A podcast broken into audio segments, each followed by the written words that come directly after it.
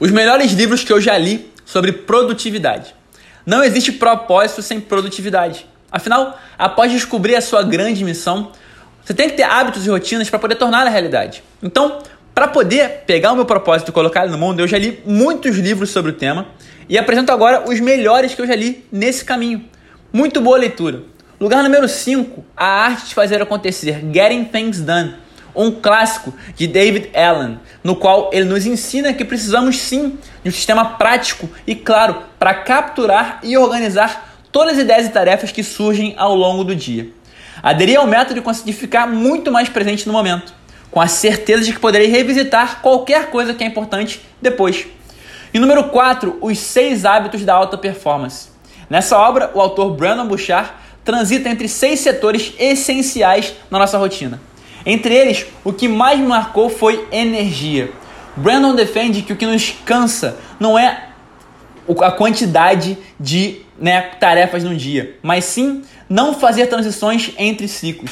Ele nos ensina uma técnica incrível, uma mini meditação, para você poder encerrar uma atividade com gratidão e colocar intenção na próxima.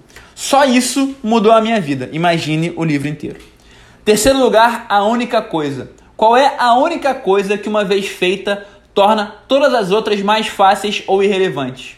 Obrigado, Gary Keller. Uma única pergunta me fez mudar toda a minha vida e me tornar muito mais produtivo. Livro incrível também.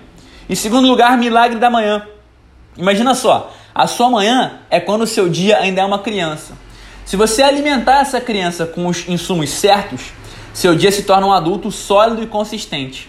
Hal Elrod, o autor, nos ensina a fazer isso de maneira muito prática, com soluções incríveis para acordar cedo, fazer exercício, meditar e muito mais.